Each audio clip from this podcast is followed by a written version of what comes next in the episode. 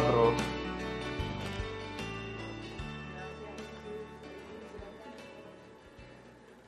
Y en esta tarde vamos a estar considerando los versos 1 al 12. Romanos 4, 1 al 12. Le he dado como, como título a, a este sermón Abraham, un ejemplo de fe. Abraham, un ejemplo de fe. ¿Todos lo tienen? Amén. Dice así la palabra del Señor. ¿Qué diremos entonces que halló Abraham nuestro Padre según la carne? Porque si Abraham fue justificado por las obras, tiene de qué jactarse, pero no para con Dios. Porque, ¿qué dice las Escrituras? Y creyó Abraham a Dios y le fue contado por justicia. Ahora bien, el que trabaja, el salario no se le cuenta como favor, sino como deuda. Mas al que no trabaja, pero cree en aquel que justifica al impío, su fe se le cuenta por justicia. Como también David habla de la bendición que viene sobre el hombre a quien Dios atribuye justicia aparte de las obras. Bienaventurado aquellos cuyas iniquidades han sido perdonadas y cuyos pecados han sido cubiertos. Bienaventurado el hombre cuyo pecado el Señor no toma en cuenta. ¿Es pues esta bendición solo para los circuncisos o también para los incircuncisos? Porque decimos, a Abraham la, fue, la fe le fue contada por justicia. Entonces, ¿cómo le fue contada? ¿Siendo circunciso o incircunciso? No siendo circunciso, sino siendo incircunciso. Y recibió la señal de la circuncisión como sello de la justicia, de la fe que tenía mientras aún era incircunciso, para que fuera padre de todos los que creen sin ser circuncidados, a fin de que la justicia también a ellos le fuera imputada y padre de la circuncisión para aquellos que no solamente son de la circuncisión, sino de que también siguen en los pasos de la fe que tenía nuestro padre Abraham cuando era incircunciso. En esta tarde vamos a, estar continuando una, lo que diríamos un bloque, un bloque más en el, en el edificio que Pablo está construyendo a través de esta hermosa epístola a la iglesia en Roma. Sabemos que hemos visto ya desde el capítulo 1 la universalidad del pecado del hombre. El hombre universalmente es pecado, sea judío o no sea judío, específicamente hablando o a lo que se refiere Pablo en los primeros capítulos, en donde, hace, en donde incluye a los judíos y a los gentiles. Y hemos visto que este pecado con el cual el hombre nace es en todos y no hay ninguna acepción de personas. Sin embargo, Pablo se ha movido de, la base de que todo el mundo es un pecador y ha entonces elevado el argumento y ahora comienza, en particular desde el, desde el capítulo 3, verso 20, 21 en adelante, vemos cómo Pablo entonces hace este, este, esta transición a un tema con el cual tiene que ver por completo con lo que es el hombre como pecador y lo que es Dios como salvador. Pablo ha entonces ha dejado atrás la universalidad del pecado para ver entonces la salvación universalmente. Ahora, no me malinterprete, no estoy diciendo que Dios eh, eh, eh, salva a todo el mundo, sino que toda clase de persona Dios salva, sea judío o sea gentil. En cuanto a los santos y divinos de la fe, ni siquiera una ligera afirmación debe hacerse sin las santas escrituras. Ni debemos dejarnos aportar, apartar por cualquier simple plausibilidad o por artificios del lenguaje.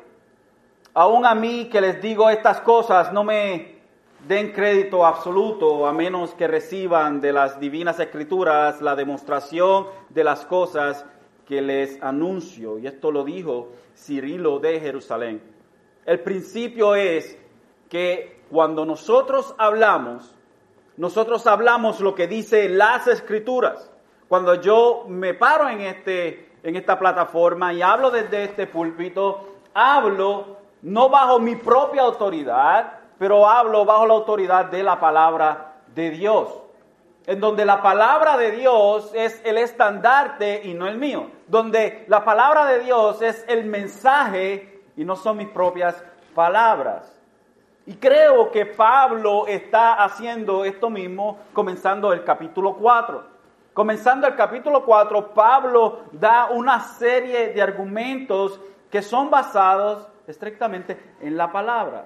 Entonces, el argumento que Pablo comenzó en los versos 27 y 31 del capítulo 3, si usted va conmigo al capítulo 3 y el verso 27, comenzando ahí, dice Pablo, ¿dónde está pues la jactancia? Queda excluida. ¿Por cuál ley? La de las obras. No, sino por la ley de la fe. Porque concluimos que el hombre es justificado por la fe aparte de las obras de la ley. ¿O es Dios el Dios de los judíos solamente? ¿No es también el Dios de los gentiles? Sí, también de los gentiles. Porque en verdad Dios es uno, el cual justificará en virtud de la fe a los circuncisos y por medio de la fe a los incircuncisos. ¿Anulamos entonces la ley por medio de la fe? De ningún modo. Al contrario, confirmamos la fe. Entonces, el argumento que Pablo está eh, levantando, donde básicamente está hablando que somos justificados por fe y no por las obras de la ley. Porque la función, al fin y al cabo, de la ley es de llevarnos al conocimiento del pecado. Entonces este argumento ha sido construido en base a lo que Pablo considera un, un fundamento, no en base a opinión personal, pero en base a evidencia fundamental en las santas o sagradas escrituras. Entonces, ¿qué evidencia más grande que el padre de la nación judía? ¿Qué evidencia más grande puede traer Pablo a colación en este capítulo 4 que el mismo padre de la nación judía? Y como si fuera poco, Pablo también llama a compadecer como un testigo a David, el más grande de los monarcas judíos. Así que los que harán el argumento por Pablo serán Abraham y será David.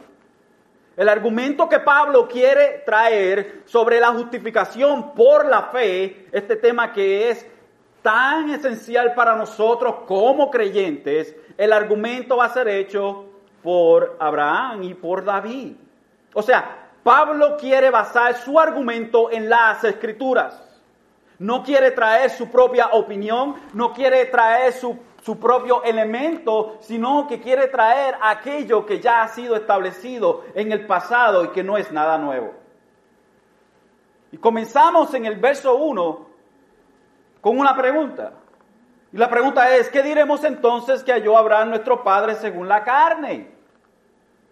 Y Pablo no quiere que hayan huecos argumentos, que no haya ninguna clase de argumentos que, que puedan ser destruidos. Así que apela a la máxima figura judía en Abraham. Y comienza haciendo una pregunta que contesta en el verso 2, que dice, porque si Abraham fue justificado por las obras, tiene de qué jactarse, pero no para con Dios. Así que la pregunta del verso 1 es contestada en el verso 2. ¿Qué diremos entonces? O sea, ¿qué, qué, llevó a cabo Abraham, nuestro padre, según la carne? Eso es nuestro, nuestro, nuestro, nuestro padre. es, es, de quien descienden, y Pablo como judío, descendiente de Abraham directamente de sangre. Entonces, ¿qué, ¿qué, llevó a cabo Abraham, nuestro padre en la carne. Y la pregunta es contestada simplemente en el versículo 2, porque si Abraham fue justificado por las obras, tiene de qué jactarse, pero no para con Dios. Ahora, ¿qué quiere decir Pablo con esto? Parece, parecería ser un argumento contradictorio porque nos acabó de decir que nadie puede ser justificado por la fe, pero nos dice que si padre Abraham llegaba a ser justificado por las obras, entonces tiene, un argumento o es delante del de, resto de la gente tendría con que jactarse, pero no para con Dios. Entonces Pablo habla, lo que está haciendo Pablo es hablar hipotéticamente. Ok, vamos a suponer, esta es la idea. En otras palabras, si fuera posible ser declarado recto, justo, por medio de las obras, Abraham ciertamente podría haber sido el, el candidato perfecto. Y sin embargo, delante de Dios esto no es posible. Aunque fuese él aquel que llevara las obras según el punto de vista humano, no del punto de vista de Dios, pues tuviéramos un argumento. Pero sin embargo, el argumento antes de comenzar ha sido derribado. Porque ya Pablo estableció en el verso 27 del capítulo 3, ¿dónde está pues la jactancia? ¿Dónde estaba pues la, la jactancia? Que queda excluida por cuál ley? ¿La de las obras? No, sino por la ley de la fe. Entonces cuando nosotros vemos el verso 2 que dice, porque si Abraham fue justificado por las obras, tiene de qué jactarse, pero no para con Dios. Tiene, tiene eh, una un fundamento sólido para enorgullecerse delante de los ojos de todo, el, de todo el mundo, menos los ojos de Dios. Si llevó a cabo todo lo que la ley requiere, y, y estamos hablando hipotéticamente, entre comillas, si llevó a cabo todo lo que la ley de Dios requiere de él, tiene con qué jactarse, nuevamente, entre comillas, no delante de Dios, quizás delante del resto de la gente, pero no delante de Dios. ¿Por qué? Porque delante de Dios nadie puede ser justificado por sus obras. Nadie puede ser justificado por la ley, que es el argumento que Pablo nos habla, que nos dice en el capítulo 3 que nadie, absolutamente nadie puede ser justificado por la ley, porque la ley no salva al hombre, porque la función de la ley es de llevar al hombre a reconocer su pecado. So que atribuirle a la ley justificación es sacar la ley de su elemento. Es sacar a la ley de o poner a hacer la ley algo por lo cual no fue diseñada. La ley no fue diseñada para salvar al hombre, la ley fue diseñada para mostrarle al hombre su pecaminosidad. Por eso es que dice, ¿dónde está pues la jactancia? Queda excluida. No hay base en la cual una persona pueda jactarse. ¿Por cuál ley? ¿La de las obras? No, sino por la ley de la fe.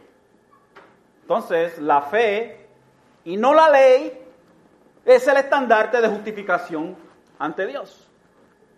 Ante Dios, cualquier persona que, se, que quiera ser justificado por las obras de la ley jamás y nunca será reconocido. Pero aquel que es justificado bajo las obras de la fe, ese sí es justificado. Ahora, dije las obras de la fe. Ciertamente nosotros somos salvos por fe. Eso lo tenemos claro. Por gracia a través de la fe. Regalo de Dios a través de la fe. Pero en realidad nosotros Fíjese qué interesante, y usted creerá, pero pastor, usted no se está contradiciendo. Nosotros somos salvos por obras. ¿Ok? Nosotros somos salvos por obras, pero no las obras de nosotros. Nosotros somos salvos por las obras de alguien que las llevó a cabo perfectamente. So, nuestra fe entonces es puesta en aquel que llevó la obra perfecta, quien es Jesucristo las obras de Jesucristo. Y nosotros confiamos en las obras de Jesucristo y no en las obras de nosotros. Que es esencialmente lo que Pablo dice en Filipenses cuando habla de sí mismo. Que él habla de que yo, judío o hebreo de hebreo, de la tribu de Benjamín, para con la ley fariseo, y si alguien tiene que, de qué jactarse sería yo, pero lo he dado y lo he puesto todo como basura. Cuestión de qué? De obtener aquello por la fe. Porque al final del día, todo lo que Pablo hizo como un gran eh, teólogo judío, quien era fariseo, al final del día todas esas obras las pones en la, en la, en la ¿cómo, se dice? La, la balanza, las pones en la balanza y ni siquiera la mueven. Ni siquiera mueven la balanza. Todo el trabajo que Pablo había hecho durante su vida hasta, hasta el día que, que Dios cambia su corazón, todas esas obras que había hecho, puestas en la balanza, contaban para nada, para absolutamente nada. Pero lo que sí pesaba eran las obras de Jesucristo en las cual él confió, en las cual él tuvo fe. Entonces la fe, como dije, no es, perdón, la fe y no la ley es el estandarte de justificación ante Dios. Somos justificados por la fe en las obras de otra persona, quien es Jesucristo. Entonces el hecho de que Pablo tome a Abraham como ejemplo de la justificación por fe es extremadamente importante y especialmente para, y esto en especial para los judíos. Por ejemplo, vamos a ver el sentimiento judío sobre el carácter de Abraham en libros que son extra bíblicos. Son libros extra bíblicos, no en la Biblia. Por ejemplo, un libro que se llama El Eclesiástico, no es Eclesiastés, Eclesiástico 44, 19 al 21 dice esto. Esto es literatura judía, ¿ok? Dice, Abraham fue padre de pueblos numerosos, no manchó nunca su honor, cumplió las órdenes del Altísimo e hizo una alianza.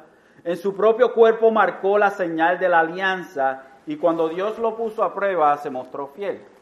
Por eso Dios le prometió con juramento que en su descendencia bendeciría a las naciones, que lo haría tan numeroso como el polvo de la tierra y que sus descendientes serían como las estrellas, que la herencia de ellos sería de mar a mar, desde el río Éufrates hasta el extremo de la tierra.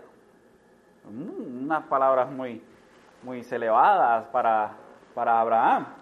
El libro de los macabeos, eso si usted tiene una Biblia católica, lo más seguro está ahí, el libro de los macabeos, Macabeo, primera de Macabeos 2.52 dice, no fue hallado Abraham fiel en la prueba y le fue tenido en cuenta como justicia. Otro libro es el libro de los jubileos que dice, Jubileos 23.10 dice, Abraham fue perfecto en todas sus obras con el Señor y agradable en justicia todos los días de su vida. Y la oración de Manasés dice, dice que Abraham no pecó. Entonces, ¿qué quiere conseguir Pablo? ¿Qué quiere conseguir Pablo a poner, al poner a Abraham como el gran ejemplo? Porque obviamente la nación judía tiene a Abraham en alta estima, porque de él fue que nació la nación.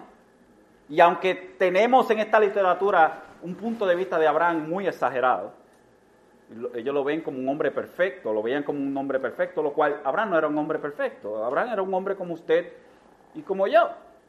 Era un hombre imperfecto. A pesar que Dios lo había justificado, que Dios lo había salvado, Abraham todavía era un hombre imperfecto. So que Abraham sí pecó, Abraham pecaba. Y cuando pecaba, metía las cuatro, como decimos nosotros, lo hacía bien feo al igual que nosotros. Entonces, ¿qué quiere conseguir Pablo al usar a Abraham como ejemplo? Bueno, demostrar que la justificación por la fe no es un invento de sí mismo, de Pablo mismo, sino que es la única forma que Dios siempre ha utilizado para salvar al hombre. Dios, eh, perdón, Pablo utiliza a Abraham para demostrar que el modo de salvación que Dios ha estado utilizando en estos días, en el tiempo de Pablo, fue el modo de salvación que utilizó con Abraham, que siempre ha utilizado. O sea que Dios nos salva en diferentes formas. Dios siempre salva en la fe. Dios siempre salva por la fe. So que desde Abraham, desde antes de Abraham, perdón, hasta el último hombre o mujer que sea salvo, va a ser lo mismo. Es por fe. Es por fe. Y la prueba más grande de esto es Abraham para los judíos. Entonces el verso, el verso 3 dice, porque, ¿qué dice la escritura? Y creyó Abraham a Dios y le fue contado por justicia. Ahora, cuando hablamos de las escrituras, hay veces que Pablo se, se, refiere al, al, Pentateuco, los primeros cinco de la Biblia, a veces al, eh, a los libros de literatura, que son los proverbios, salmos y todo eso, y a los de historia. Uh, que usualmente decimos que es el Viejo Testamento completo, pero aquí específicamente habla de Génesis capítulo 15.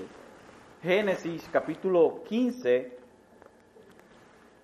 eh, verso 6, pero vamos a tomarlo desde el verso 1. Génesis 15, 1 al 6 dice, después de estas cosas vino la palabra de Jehová a Abraham en visión diciendo, no temas Abraham, yo soy tu escudo, tu galardón será soberanamente, eh, sobremanera grande. Y respondió Abraham, Señor Jehová, ¿qué me darás siendo así que ando sin hijo y el mayordomo de mi casa es el Damas, eh, Damasceno Eliezer, perdón, Damasceno Eliezer. Dijo también Abraham, mira que no me has dado prole y he aquí que será mi heredero, un esclavo nacido en mi casa. Luego vino a él palabra de Jehová diciendo, no te heredará este, sino un hijo tuyo será el que te heredará. Y lo llevó fuera y le dijo, mira ahora los cielos y cuenta las estrellas si las puedes contar, si las puedes contar, y le dijo, así será tu descendencia. Y creyó a Jehová y le fue contado por justicia. So, lo que tenemos delante de nosotros es Dios reconfirmando un pacto con Abraham. Dios le había dicho a Abraham, Abraham, sal de tu tierra, de tu parentela, y ve al lugar que yo te voy a enseñar.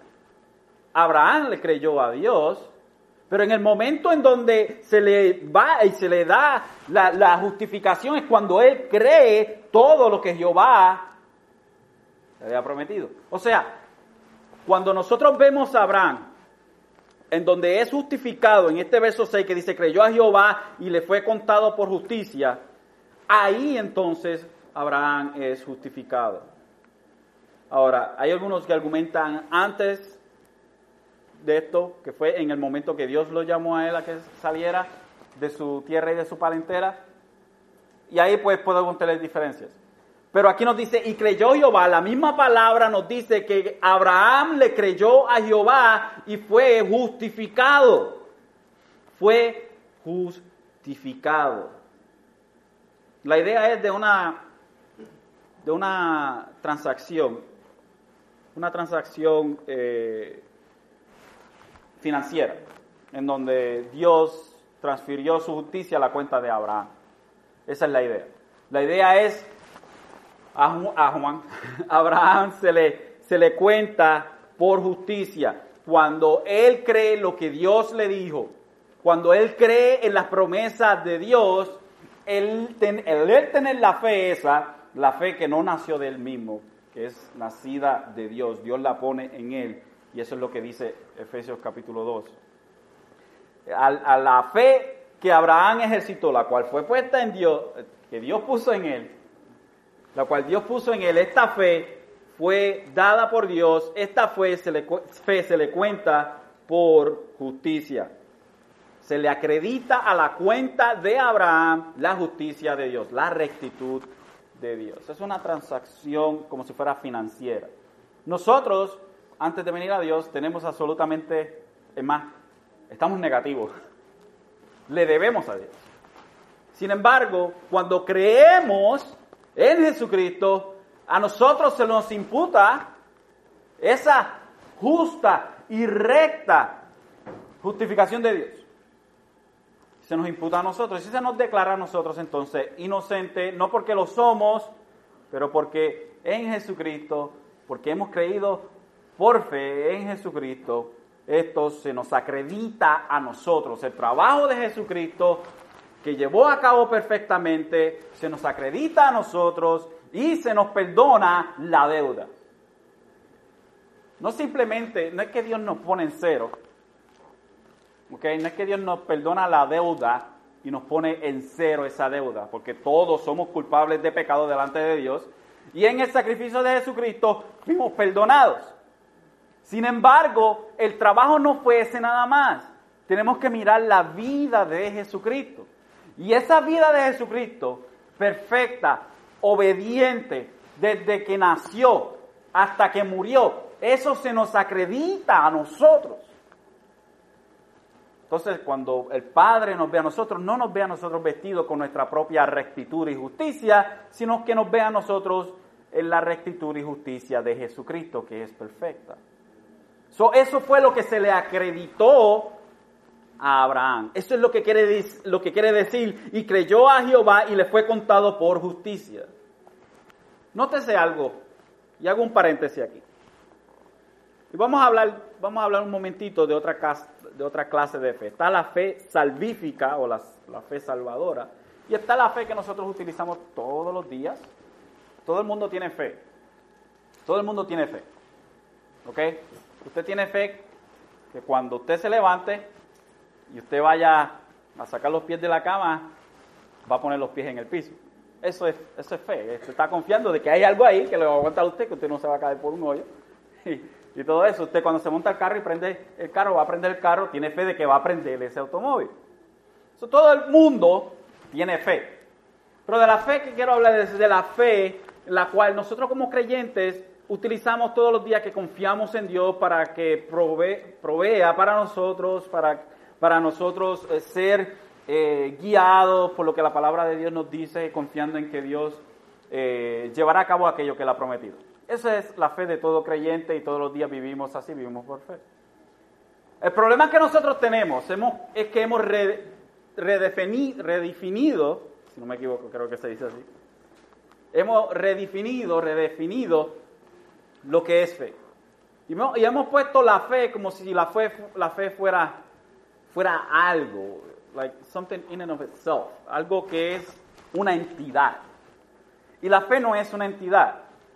La fe como tal no es algo, la fe como tal no es el objeto de algo.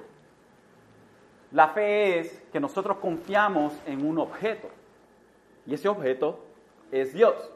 Ahora, cuando nosotros utilizamos la fe, por ejemplo, por ejemplo, Usualmente nosotros decimos, y, eso es por falta de estudio, creo yo, ah, en la palabra, nosotros decimos, mira, si tú quieres ir a cierto lugar, eh, tú tienes que tener fe. Tienes que tener fe. Y la, la fe sin obra es muerta. Y utilizamos verso fuera de contexto. No está hablando de ese tipo de fe, ese verso que dice que es en Santiago la fe sin obra en muerta. Porque si nosotros utilizamos la fe como si fuese algo que tiene una clase de entidad en sí misma, lo que estamos haciendo es que en vez de confiar en Dios, lo que estamos haciendo es confiar en la fe. Entonces lo que tenemos es fe en la fe. Entonces le dicen a usted ciertos lugares, le dicen, mira, la razón por la cual tú no te has sanado es porque tú no tienes fe. Tú tienes que tener fe. ¿Qué quiere decir tener fe? Entonces, cuando nosotros vemos el verso 6, que dice, y creyó a Jehová y le fue contado, que en realidad porque tuvo fe en Dios, se le contó como justicia o se le acreditó la justicia de Dios. Lo que estamos viendo es que Abraham creyó la palabra de Dios. No es que Abraham tuvo fe en la fe o en algo, algo que no existe. Él creyó en algo concreto. En algo concreto. Y lo más concreto que cualquier otra cosa en el universo es la palabra de Dios. Entonces cuando nosotros, nosotros decimos que tenemos fe, nosotros tenemos fe en Jesucristo. O sea, mire, la fe es abandonarse en Dios.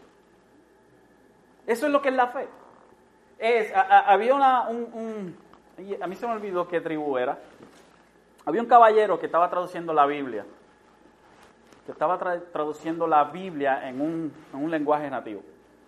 Y él, mientras estaba eh, traduciendo, en el lenguaje nativo no había una palabra equivalente a la fe. No había ninguna. ¿Qué voy a hacer ahora? No hay una palabra, no me puedo inventar una palabra. No hay, no hay un término equivalente a lo que es la palabra fe. Y en un día los nativos llegaron y utilizaron una palabra cuando ellos se tiraban a descansar en el suelo. Y él le preguntó a los nativos, ¿qué palabra es esa? Y ellos le dijeron lo que era la palabra esa. Y él dijo, ahora sí tengo la palabra correcta. Es recostarse en Dios. Eso es lo que es fe. Fe es recostarse en Dios, lo que Dios ha dado en su palabra. No es lo que nosotros imaginamos o lo que nosotros creemos que sea algo, no. Fe es recostarnos en lo concreto que es Dios. Eso es lo que es fe. Eso es lo que es fe. Y entonces cuando vemos lo que, lo que Abraham hizo, Abraham se recostó de las promesas de Dios. Y eso a él se le acreditó como justicia y rectitud de Dios. Y por eso es que Abraham fue salvo. Abraham fue salvo porque se recostó de Dios. Y entonces, lo que Pablo quiere decir es que esto de la salvación por fe no es nuevo. Que Abraham mismo, el padre de la fe, el padre de la nación judía, él mismo fue salvo por fe. Yo no me estoy inventando nada. Yo no me estoy inventando nada, mis queridos hermanos de Roma. No es invención mía. Es lo que dicen las escrituras sobre Abraham. ¿Qué clase de argumento entonces puede traer un judío en contra de esto? Ninguno. Entonces, vemos el, el verso 4 y dice, ahora bien, y él da una explicación, wow, increíble. Ahora bien, al que trabaja, el salario no se le cuenta como favor, sino como deuda. Es una deuda. Mas el que no trabaja, pero cree en aquel que justifica al impío, su fe se le cuenta por justicia. él hace este ejemplo bien vivo. Pablo explica con esta transferencia, eh, esta transferencia que es un, regalo, lo que Dios hizo por Abraham, lo hizo por gracia, es un regalo inmerecido. Utilizando un ejemplo cotidiano, Pablo entonces quiere traer a, la luz su pensamiento, en donde Pablo ilustra el hecho que el que trabaja es digno de recibir su paga y el empleador es obligado contractualmente, por contrato, a pagar por el servicio del empleado. O sea, usted trabaja y usted va al día que va a cobrar y el jefe viene y dice, toma, un regalo. ¿Qué usted le va a decir? ¿Un regalo? un regalo, yo trabajé por esto, entonces yo me lo gané, ¿cómo tú me dices a mí que tú un regalo? Yo me partí la espalda ah, eh, eh, trabajando para ti, esto no es ningún regalo, es lo que tú me debes y si no me pagas tenemos problemas. So, la idea entonces es que al que trabaja se le paga. Y entonces si la salvación es por obra, entonces Dios está obligado a nosotros a pagarnos. Sin embargo, esto no es así. Si, Abraham hubiese sido justificado por su trabajo, entonces Dios tuviera que pagarle a Abraham. Y esto ya no sería un regalo sin méritos. Entonces no tenemos aquí que la salvación es por gracia sino que tenemos la idea que tiene todas las religiones del mundo, que usted tiene que ganarse entonces el cielo, o el paraíso, o el Valhalla, o lo que sea que le llamen. Sin embargo, eso no es así. La palabra nos enseña algo totalmente diferente. Y es por eso que es por gracia, a través de la fe, que el hombre es declarado inocente de su transgresión en contra de Dios. El hombre es declarado inocente, no hecho inocente. Tenemos que distinguir esto. Es el hombre que se arrepiente, cree en Jesucristo. Es el hombre, ese hombre que es declarado. Por ejemplo, usted va a, usted se le acusó de haberse robado 5 mil dólares de un banco, el juez, usted va a la corte, el juez le dice, alguien pagó tu deuda. Ibas 10 años para la cárcel, pero alguien pagó la deuda. So, eres libre. Ahora, eso no quiere decir que usted no es un criminal, que usted no se robó los chavos. No, a usted se le declaró inocente. Simplemente como un término jurídico, nada más. Porque el verdadero inocente pagó por usted. Pero usted se, delante de la ley, a usted se le declaró inocente. Es declarado, no se le hace inocente. No se le puede borrar entonces lo que usted hizo. Pero delante de la ley, que es la que cuenta, delante de la ley, su récord está limpio. Entonces el juez dice, te puedes ir, alguien pagó por ti. Alguien pagó por ti.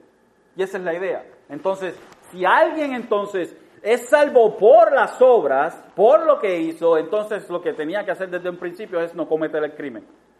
Porque a la vez que cometiera el crimen, ya es culpable, sea cualquiera. Entonces, salvos por obras indica que usted jamás y nunca puede hacer algo malo. Simplemente el hecho de pensar que nosotros no hacemos algo malo es hipocresía y, mentira y ya hicimos algo malo. entonces tenemos un problema. Dios entonces proveyó la alternativa en Jesucristo. La alternativa a la salvación es Jesucristo. Y si hubiese otra forma del hombre ser salvo, ¿usted no cree que Dios lo hubiese utilizado en vez de dar a su Hijo mismo y martillarlo en la cruz, recibiendo la misma ira del Padre? Pero tenía que ser de esa manera. Es lo que Jesucristo en el Getsemaní le preguntó al Padre, Padre, si es posible, pasa de mí esta copa. Sin embargo, que no sea mi voluntad, sino que sea la tuya. Si hay otra manera de que pueda pasar esto, que así sea, porque lo que iba a experimentar Jesucristo era increíble. Una separación que nunca había sucedido antes entre el Padre y el Hijo por el pecado. Porque ahí el Padre en la cruz del Calvario era el verdugo y Jesucristo era el criminal. Jesucristo se hizo pecado en la cruz. Pecado. Por nosotros. Nosotros era lo que tenemos que estar allí siendo martillados allí por, por la misma ira de Dios. Sin embargo, fue Jesucristo. Él fue propiciación. Él satisfació la ira del Padre. Si dejáramos el argumento hasta este punto, creo que, que estuviéramos más que convencidos. Sin embargo, Pablo no deja el argumento aquí. Y quiere seguir añadiendo al argumento y quiere traer otro testigo al estrado entonces. Vaya conmigo al Salmo 32.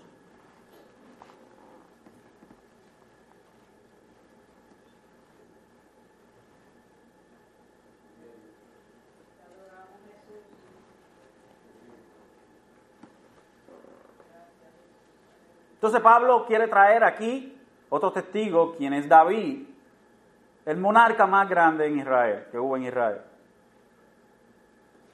Entonces, Pablo aquí cita a David, y David aquí hablando más específico es el Salmo 32.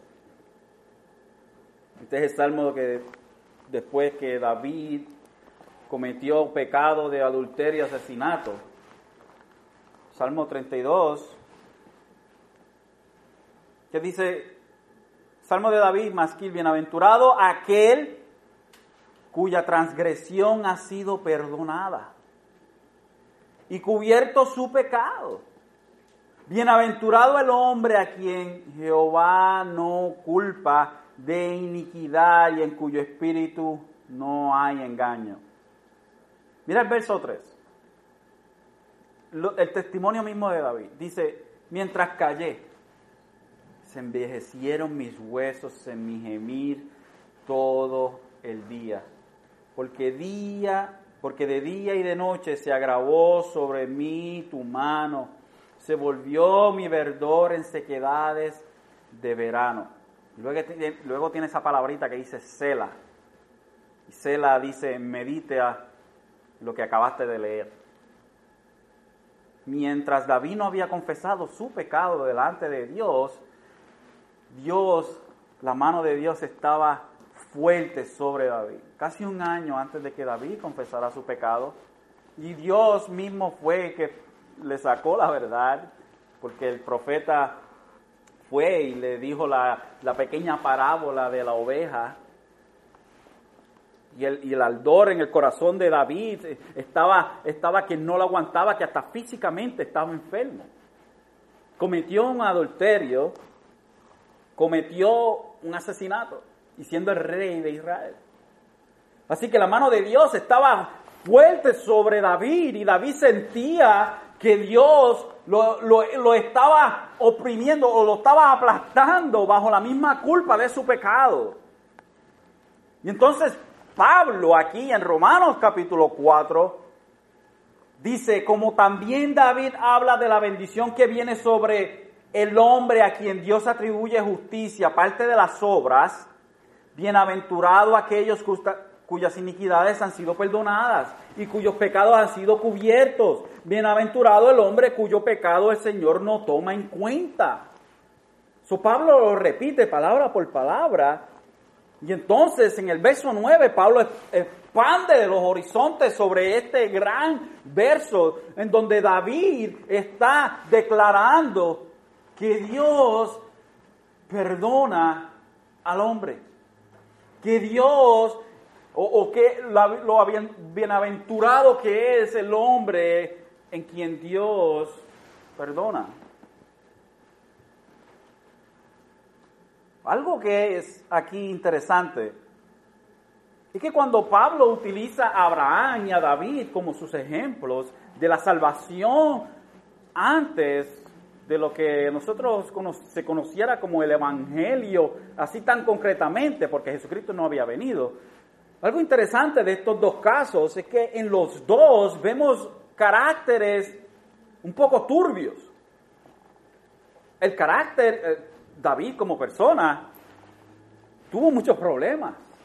Sin embargo, Dios dice de David, dice, dice que David era conforme al corazón de Dios y de Abraham decía que Abraham era amigo de Dios. No estamos hablando de aquí de una persona que pretende ser una persona religiosa y que está más apegado a Dios que como se cree el Papa, que se cree que él es el, vicario, el vicario de, Dios, que, que, él es el gran pontífice, y ese es el título que le da, que él es la última botella de agua en el desierto. Estamos hablando de hombres con caracteres Uno diría, ¿what? Gente como usted y como yo. Los vemos nosotros dos mil, tres mil años y los vemos hacia el pasado y decimos, wow, qué grandes hombres de Dios. Y, y, ciertamente eran grandes hombres de Dios. Pero eran grandes hombres de Dios que tenían sus fallas igual que usted y como yo. Cuando usted ve que Abraham, el padre de la fe, le dice a Sara, su esposa, Sara, vamos a pasar por este sitio. Y esta gente, usualmente lo que hacen es que cuando ven una mujer bonita como tú, matan al marido y se quedan con la mujer bonita. So, dile que tú eres mi hermana, así por lo menos si te llevan a mí no me matan. y ciertamente era media verdad porque Sara era media hermana de, de, de, de Abraham. So, es una media verdad, lo que nosotros llamaríamos una mentira blanca. Pero, pero, ¿qué clase de hombre hace esto? Y miente. Y Dios lo tiene que salvar de esa situación. Sin embargo, entonces tenemos dos caracteres como David y como Abraham que tenían sus problemas. Sin embargo, Abraham Dios le dice amigo y a David conforme a mi corazón. Y son hombres que han sido que fueron justificados por fe, justificados por fe. Algo que, si, volvemos al verso 5, dice más, al que no trabaja, pero cree en aquel que justifica, al impío. El que justifica al impío. Usted y yo, cuando nosotros fuimos justificados, cuando nosotros fuimos, fuimos, hermano, cuando nosotros fuimos salvos, usted y yo éramos impíos.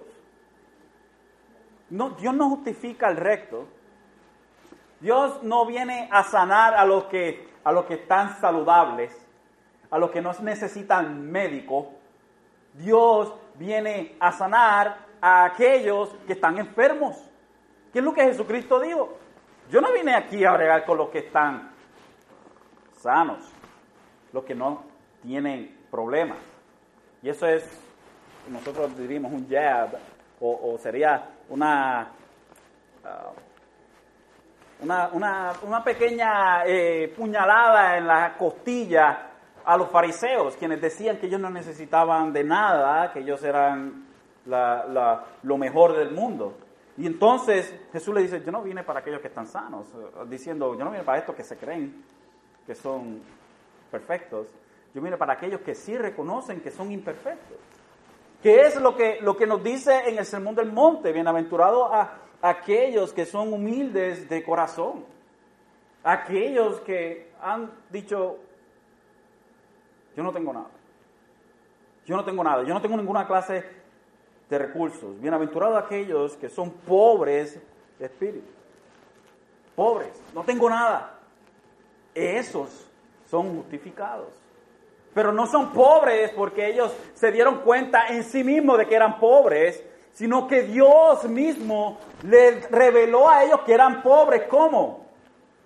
¿Cómo es que Dios le revela al hombre que es un pobre pecador impedernido? A través del Evangelio. A través del Evangelio.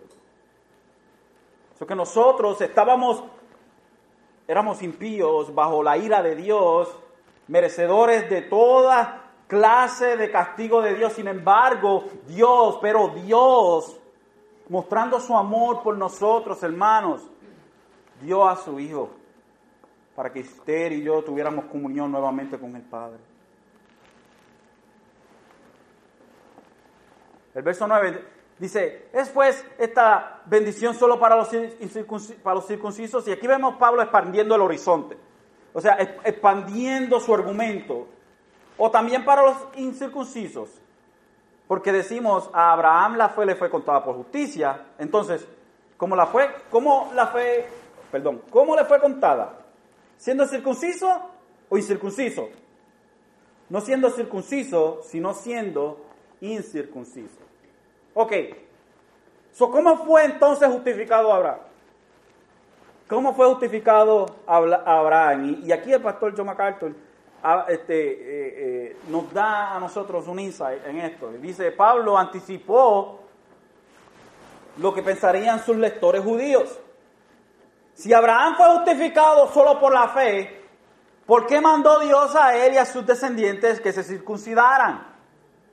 Y su respuesta no solo resuelve las inquietudes de los que necesitaban entender el significado, de la circuncisión, sino de los millones de personas que todavía se aferran a algún tipo de ceremonia o actividad religiosa como base de su justicia.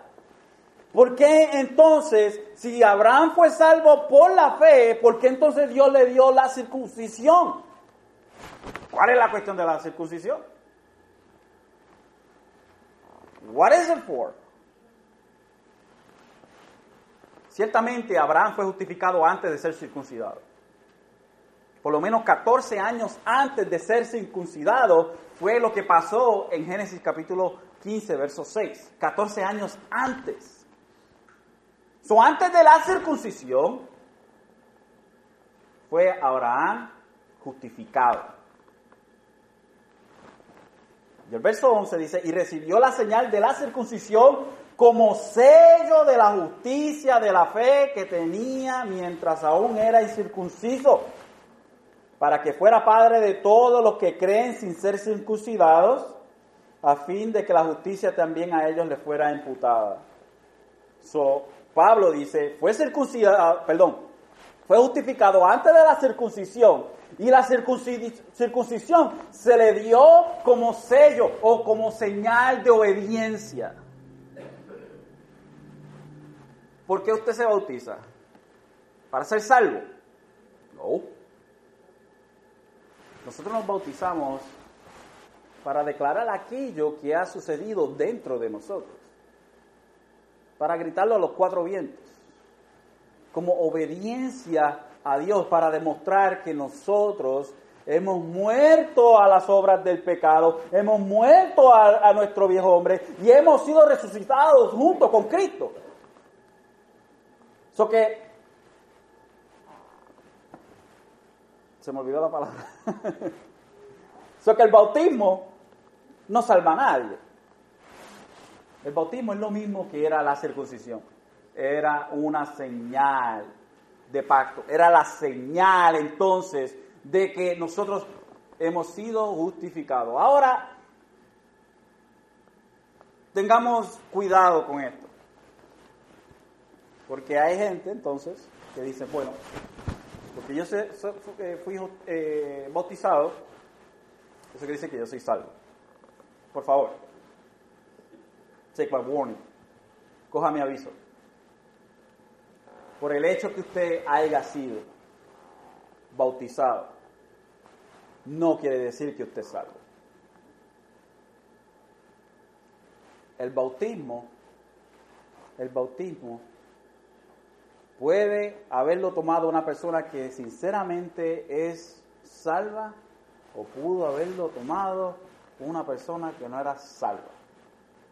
Porque al fin y al cabo, cuando yo bautizo a alguien en personal, sí, nosotros tenemos ciertos criterios para ver y saber si alguien es salvo o no, pero yo no conozco el corazón de esa persona.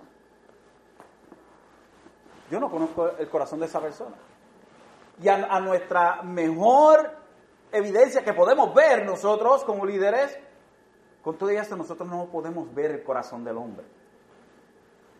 tenemos aquellos que creen que son salvos por el bautismo y aquellos que creen que porque se bautizaron, eso quiere decir que entonces que son salvos.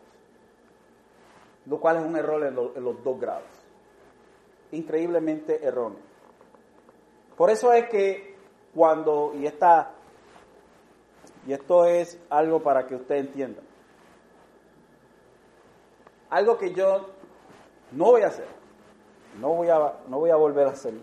Algo que yo no voy a hacerlo es bautizar a personas simplemente porque llegan a cierta edad. Aquí, y voy a coger a mi hijo como ejemplo. Aquí yo no voy a, puedo bautizar a JD simplemente porque JD cumpla 12 años como hicieron conmigo. Cuando yo me bauticé, yo estaba más perdido que un juez y que Bartimeo mezclado. Yo ni siquiera lo que era el bautismo, anyways. Ni qué quería decir. Ni nada de eso por el estilo. Cuando yo tenía 12 años me bautizaron porque esa es la costumbre. Yo no puedo bautizar a mi hijo simplemente porque él tiene 12 años. No, yo bautizo a mi hijo cuando él haya venido a la fe yo no puedo hacer esto con nadie. Y a, lo y a lo mejor uno se equivoca y dice, bueno, fulano de tal parece que, que está dando fruto de arrepentimiento, parece que está caminando en la fe, vamos a bautizarlo. Y sale que el tiempo no era un verdadero creyente. Porque nosotros no conocemos lo profundo del corazón del hombre. Entonces el bautismo entonces no es algo que nos salva a nosotros, sino que se supone que sea la evidencia de obediencia de que ha habido un cambio en nosotros, hecho por Dios. Eso es lo que se supone que sea. Sin embargo, hemos hecho del bautismo cualquier cosa y el bautismo, hermanos, es una de las ordenanzas para la iglesia que Jesucristo mismo dio. Una de las tres ordenanzas que es la disciplina en la iglesia, que es la Santa Cena y el bautismo. Esto si no se practica en una iglesia, no es una iglesia. Pero no quiere decir que porque no se, aquí no se ha bautizado gente, porque no han venido gente a la fe. una cosa tiene que ver con la otra. No podemos bautizar a los que ya están bautizados una y otra y otra y otra y otra vez porque hay que bautizar a la gente y, y ya. Esa no es la idea. Pero si viene aquí una persona que ha venido a Dios, nuestro trabajo es de bautizarla. Si no, no somos una iglesia. Entonces, el verso 11, de nuevo, y recibió la señal de la circuncisión como sello de la justicia, de la fe que tenía mientras aún era incircunciso. Como un sello de la fe que ya estaba en él. Entonces, ¿qué hicieron los judíos? Los judíos decían, nosotros somos hijos de Abraham, hemos sido circuncidados, así que nosotros tenemos el cielo gano. Lo cual era el error más grande y por eso es que Pablo lo está poniendo de esta manera. Entonces, Pablo, que de la circuncisión si nosotros somos circuncidados? Nosotros ciertamente somos salvos, ¿verdad que sí, Pablo? Pablo le está diciendo negativo. No somos salvos por las obras de la carne, somos salvos por fe.